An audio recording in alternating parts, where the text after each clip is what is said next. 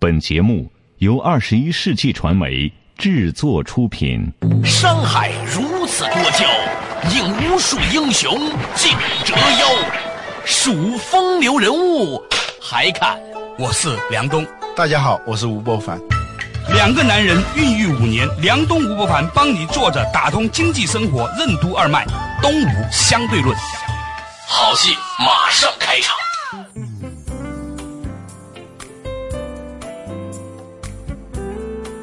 作者打通经济生活任督二脉，大家好，欢迎收听东吴相对论，我是梁东，对面依然是二十一世纪商业评论发行人吴伯凡，老吴你好，大家好。最近在北京啊，流行几个挺有意思的咖啡馆，名字呢咱们就不具体谈了，但是呢，它的装修设计呢，挺符合亚洲人的在里面待着的需求的。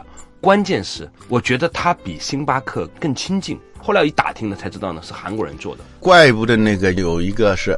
从望京开始做，对啊，现在在别墅区也有。望京是韩国人在北京的那个聚居区嘛，啊，而且是我刚开始不留意那个咖啡馆，对，但是总有人在那儿约你，呃，约。仔细一看，他确实是，他那种调性啊，来的人的年龄啊，一下子让你想到一个东西，嗯，就是韩剧。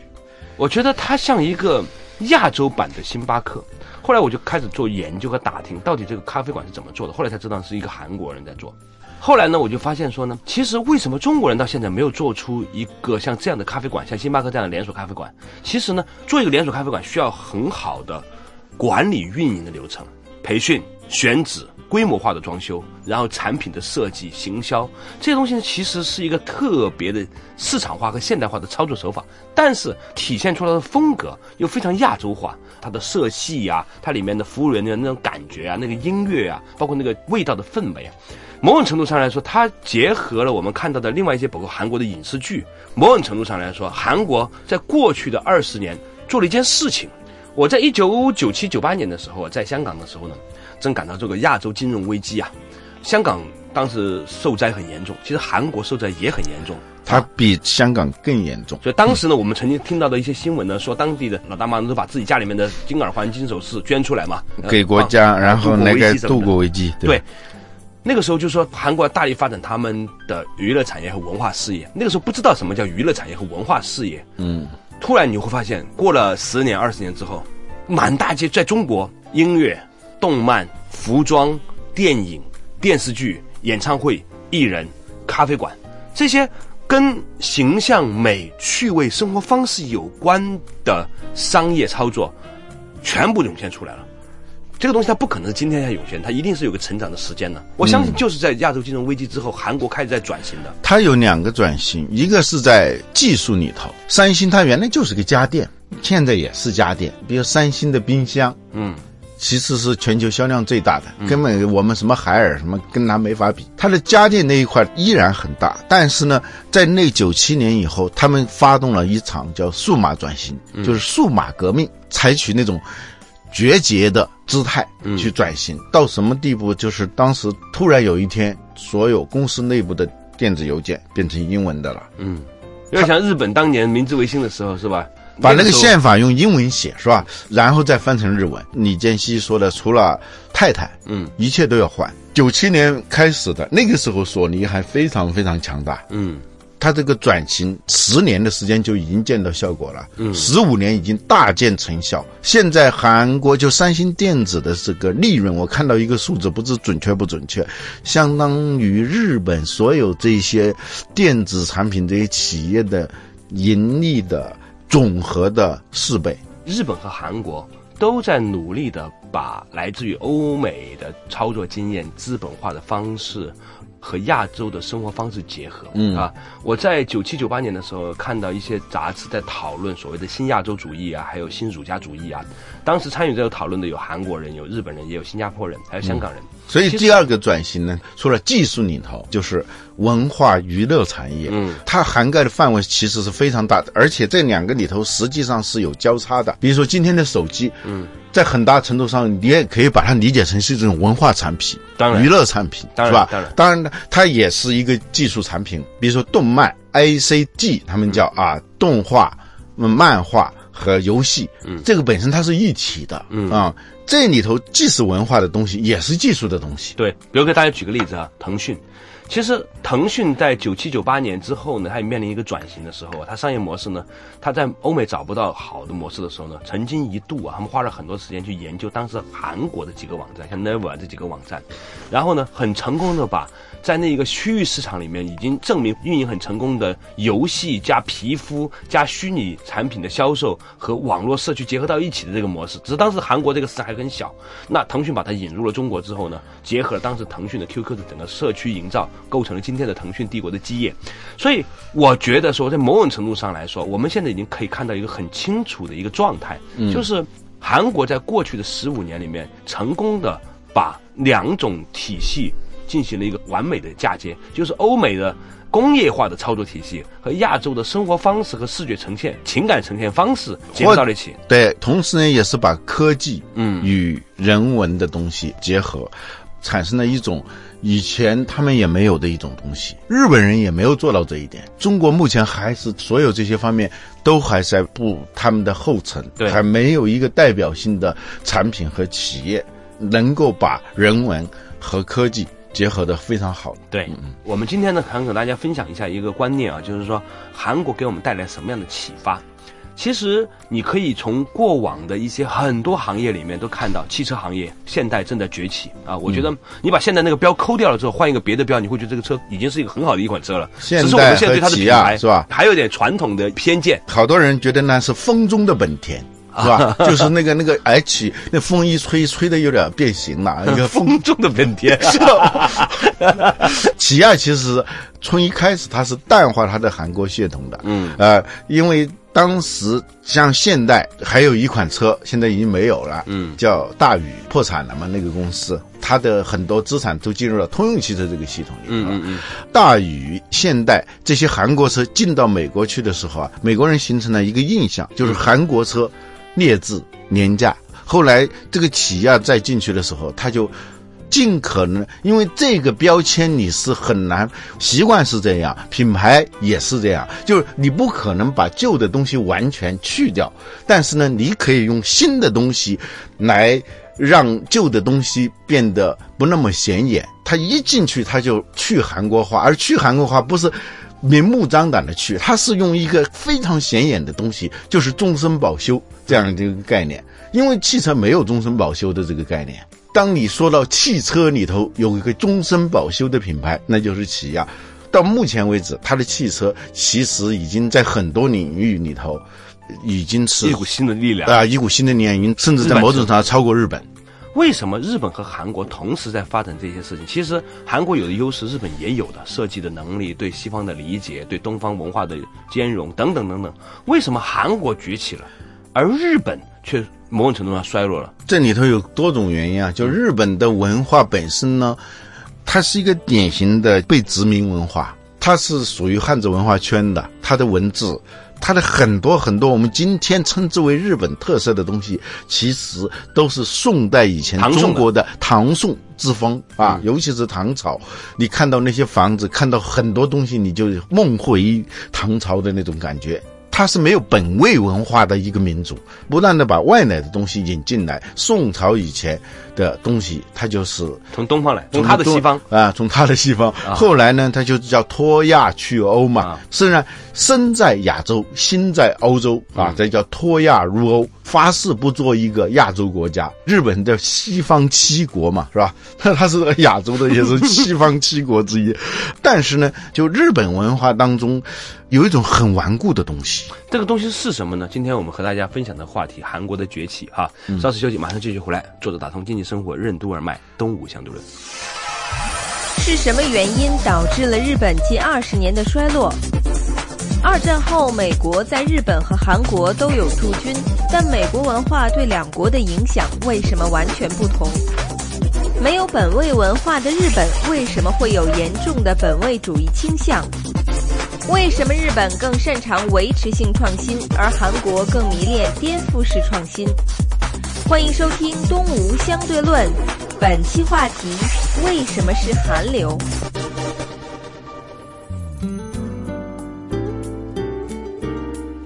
作者打通经济生活任督二脉，大家好，欢迎收听中午相对论。我的对面依然是二十一世纪商业评论发行人吴伯凡，老吴你好。大家好，今天我们讲的一个话题啊，你突然一夜之间发现，韩流不仅仅是电视剧，几乎在所有我们所意识到的领域里面，韩国都在给我们某种程度上的启发。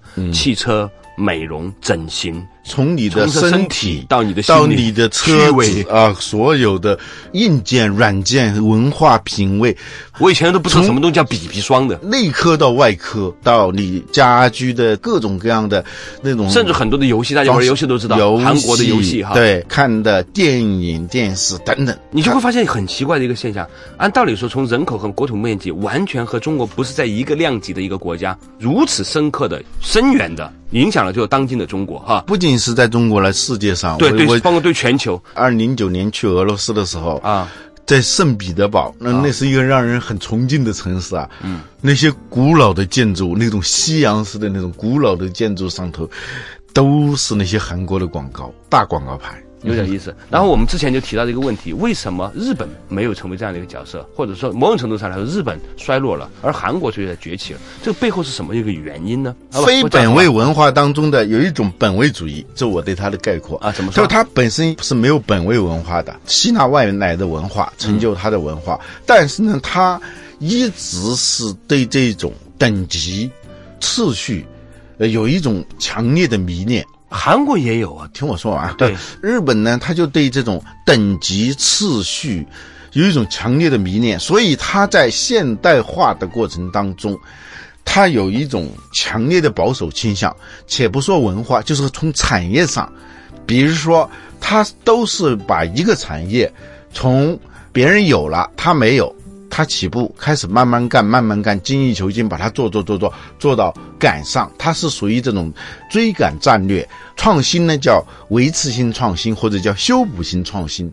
它不会有突破性的，它对颠覆式创新有一种天然的抵触。比如说这个天皇在日本的政治和文化当中的这种地位，你觉得不可思议的那么一个现代的国家里头，它的民族主义。他既没有本位文化，又是强烈的民族主义。他对那个过去的东西啊，他始终是不愿意丢弃。嗯，呃，包括他的罪恶，德国对他自己对二战的这个反省是非常彻底的。嗯，德意日这三国里头，你发现他对过去的那些每年拜鬼这样的事情啊，嗯，来激怒东亚的各个民族。嗯，不光激怒中国，对啊，他既没本位文化，他但是又很保守，这次是一种很矛盾的东西。嗯，他在一些产品生命周期长的这个领域里头，它都有优势，因为它可以慢慢的来嘛，嗯，慢慢的改进。食品呢，药它叫，开人，就是改善，持续改善，这是日本啊，对，我才知道你知道大韩民国韩语怎么说吗？大韩民国，持续改善是日本文化一个非常重要的特点。学术的说法叫维持性创新。嗯，而韩国呢，在我们的印象当中，只有在今天我们才知道韩国有一个东西，就韩国文化，而且这是个伪概念。它也属于汉字文化圈嘛，这一点上它受中国的影响更大。前几年还一直很普遍的使用汉字嘛。日本人的名字一听就不是我们中国人的，对是吧？但是韩国人一听都是中国人的名字，是吧？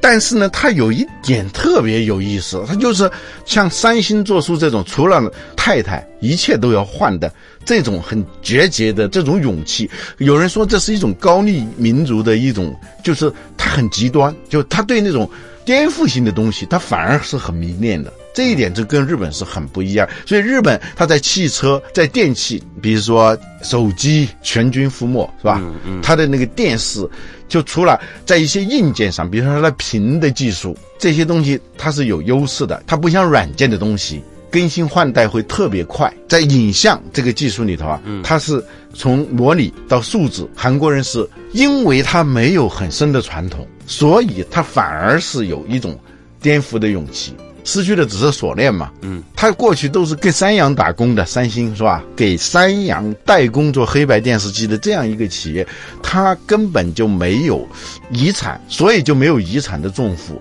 这是一点。第二点呢，他受美国文化的影响更深。二战之后嘛，二战之后，美国都有驻军，但是和美国对韩国的这个影响和对日本的影响那是完全不一样的。美国人对韩国人影响比对日本的影响要大得多。日本最有意思的是一个，就是东京大学，就我们中国人一般不觉得这个学校怎么样啊。嗯嗯嗯，你知道东京大学在日本人心中的地位是什么呢？嗯，相当于哈佛大学加斯坦福大学加耶鲁大学加所有常青藤大学，总和才是东京大学。有个美国记者是这样写的：说日本东京大学的地位在日本人心中至高无上，但他们有个特点，他们的英语都非常非常的差。那个美国记者碰到几个日本的精英啊，很热情，就跟他叽里呱啦的说说说说说说，偶尔听起来还有一点点像英语。后来他再跟他一对，他们说的原来就是英语。我想起个故事，说以前有个人到广东任职，从北京过来的，然后呢，当地的这个广东的官员跟他汇报工作，说呱呱呱说了半天之后，他说。我来的时候，他们跟我说要我好好学习广东话，发现广东话说不是很难嘛。人家说我们说的就是普通话，一样的。所以日本它对西方文化的那种接受力啊，它不强它，真的是不强的。日本的衰落，它有各种各样的原因啊，其中有一个原因就是他们的这二十年，就从九一年以来，现在都二十多年了。正好是各行各业，尤其是在电信、互联网、IT 这个行业频繁的发生颠覆性创新的这二十多年，日本人完全赶不上趟。嗯，其实我认为可能还有另外两个原因。嗯啊，稍事休息，马上继续回来。坐着打通经济生活任督二脉，东吴相对论。韩流是怎样形成的？韩国为什么能在短时间内在技术、文娱等众多领域超越日本？为什么说韩国对日本的超越是少年韩国对老年日本的超越？艳丽感成为流行且具审美意义的社会生活方式，为什么是日本人口老化的重要原因？欢迎继续收听《东吴相对论》，本期话题：为什么是韩流？坐着打通经济生活任督二脉，大家好，欢迎收听《东吴相对论》，我是梁东，对面的依然是二十一世纪商业评论发行人吴不凡，老吴你好，大家好。今天我们讲的一个话题啊，就是突然一天，韩国在各个领域里面都涌现出了许多世界级的公司，并且对全球的各个产业带来很多的影响。那么我们就在讨论为什么韩国和日本之间产生这样的区别。那我个人呢，分析呢还有两个原因。第一个原因呢。的确跟人口结构有关。日本比韩国更早的进入了人口老龄化的社会，而过去二十年呢，恰好赶上了人类历史上最重要的一波移动互联和技术创新，包括在生物科技、在电影、在高科技、在通信领域，这个变化呢，的确是年轻人比老年人有更多的优势。日本的老龄化有两个层面，一个是纯人口统计学的角度来说，对人口老龄化；还一个呢，它有一个很微妙的东西，也许这个在日本是非常突出的，就是人口老化。人口老化和老龄化不太一样，就人口老化是什么呢？就包括他的新的一代人，他们由于上一代太打拼了，他们的经济增长的奇迹，创造的财富的数量都是非常惊人的，导致他的第二代，他在心态上他不太像年轻人。嗯，这以前我们讲到过，这个他没有这种就是年轻人的那种荷尔蒙。里比都特别的旺盛的这种状态，嗯，在日本呢，他就很这个慵懒，包括年轻人，在一方面年轻人本身就不多，另一方面他的状态呀不太年轻，不是那种我们想象当中的青春的热血。能够让这个民族特别的活跃。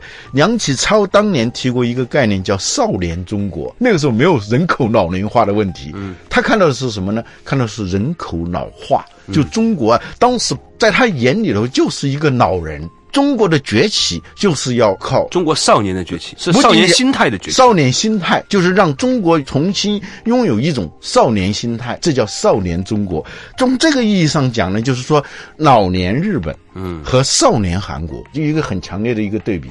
随着人口老龄化这个事情的发展呢，日本其实呈现出了一派江河日下的感觉，而这种江河日下的感觉呢，也体现在他们的文化上。你会发现说，那种的断舍离，把自己放在这个宅男这样的很多的这种思想的背后，其实都还有某种厌离感。出世，对，一种出世的那种感觉。梁漱溟先生呢，谈论到这个人生的三个阶段的时候，他提到，第一个阶段呢，我们是从欲望来驱动的，打拼去解决自己的恐惧和焦虑感。但是呢，到一定程度的时候呢，你就会发现你就会涌现出一种厌离感，哈，就是要离群索居啊，过一个清贫的日子啊，我寻找自己内心的平衡啊，等等等。他说过了第二个阶段之后，也许某一天你会进入第三个阶段，叫沉静。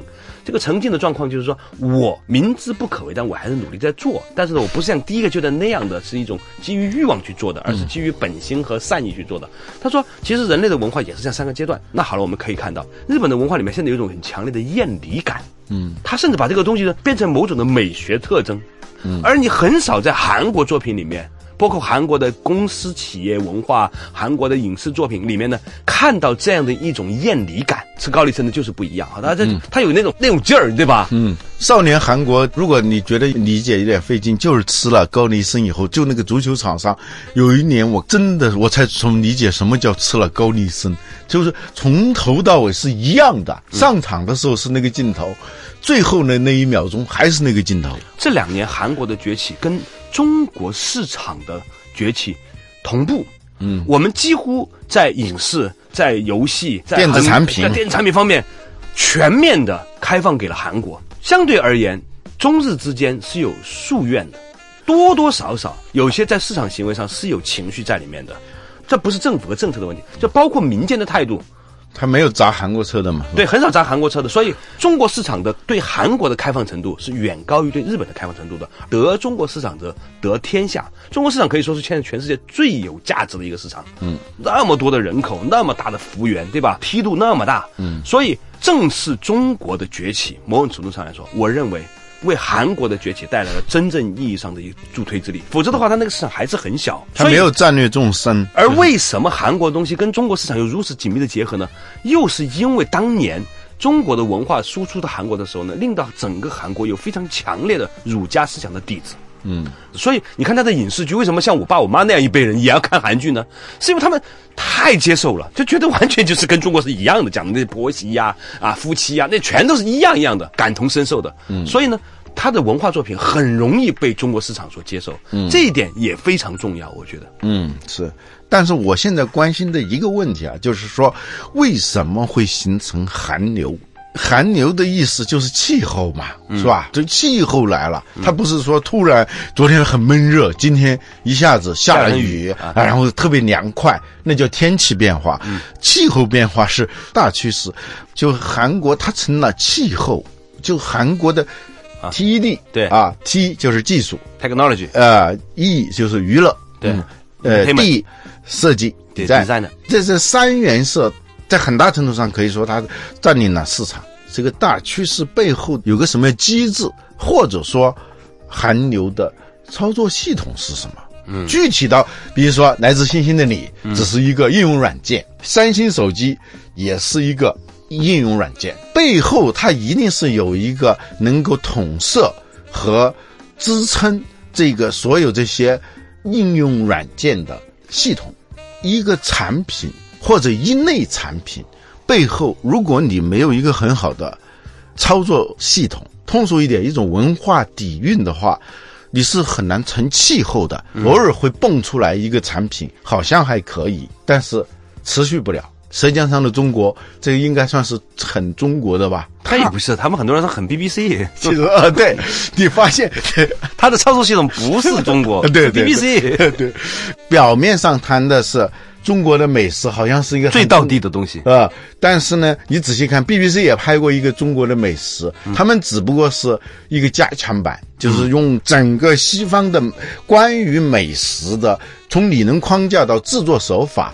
到其中的各种各样的格调，它都是别人的，然后把一些材料装到里头，我们就觉得很炫，这就更证明了一个东西，就这个操作系统很重要。要不然的话，你做出来的东西，要不就很山寨。别人有个来自星星的你，现在有各种来自哪儿的什么什么什么，来自哪儿的什么什么。就韩国有一个来自星星的你，还有一个继承者，像咱们就搞一个来自星星的继承者。对吧功夫是你的，熊猫是你的，但是功夫熊猫不是你的，因为你没有操作系统，顶多能充当一些元素性的东西。今天我们在讲文化产业，讲创意产业，呃，什么互联网啊、IT，所有这些东西，一个是越来越跨界，或者说越来越无界，啊，一个手机里头 T 也有，E 也有。D 也有，对是吧？T、E、D 三位一体的这样一个时代，文化娱乐与科技一体的这样一个时代里头，你背后的这个文化底蕴和技术理念，就是说它不仅仅是一个纯粹的技术，就是文化底蕴和科技的理念。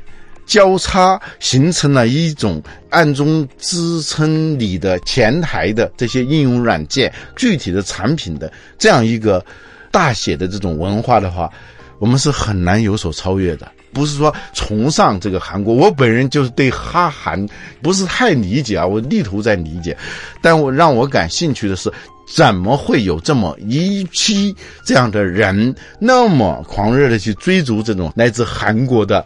什么什么什么东西？嗯，这次北京车展的时候，我感到非常震惊啊！就是来自韩国的他们，他们。当你在讲到这一切的时候呢，我在想哈，再过十年、二十年，如果中国的某一个区域的经济体能够长出像韩国的经济这样的一个气象，你突然发现说，来自于这个地方的音乐、游戏、互联网公司、电影。突然变成了是整个中国的一个标准，来自于北京中关村的你，来自于上海张江高科的你，来自于广州 TIT 创业园区的你，到底哪个地方是有可能呈现这种气象的呢？这是一个很值得我们关注和研究的话题。但是呢，我相信，如果我们现在不能够深刻的理解韩国之所以成为这样，它的底层的文化代码是怎么做的，它是如何与现在的科技技术这个整个操作系统对接的，如果我们不理解这一点的话，我们就很难指望有一天在中国的某个地方涌现一个。这样的一个区域经济体出来，因为它没有底蕴在底下蕴藏着的，有同时也在影响表层的那种东西。对，如果你没有，那你就很难发生这种变化。对，我们可以拭目以待。但是作为一种信念，我相信中国以后一定会有一个地方呈现这样的气象，或者最少一个地方。好了，感谢大家收听今天的《东吴相对论》，我是梁栋，下一次同一时间再见。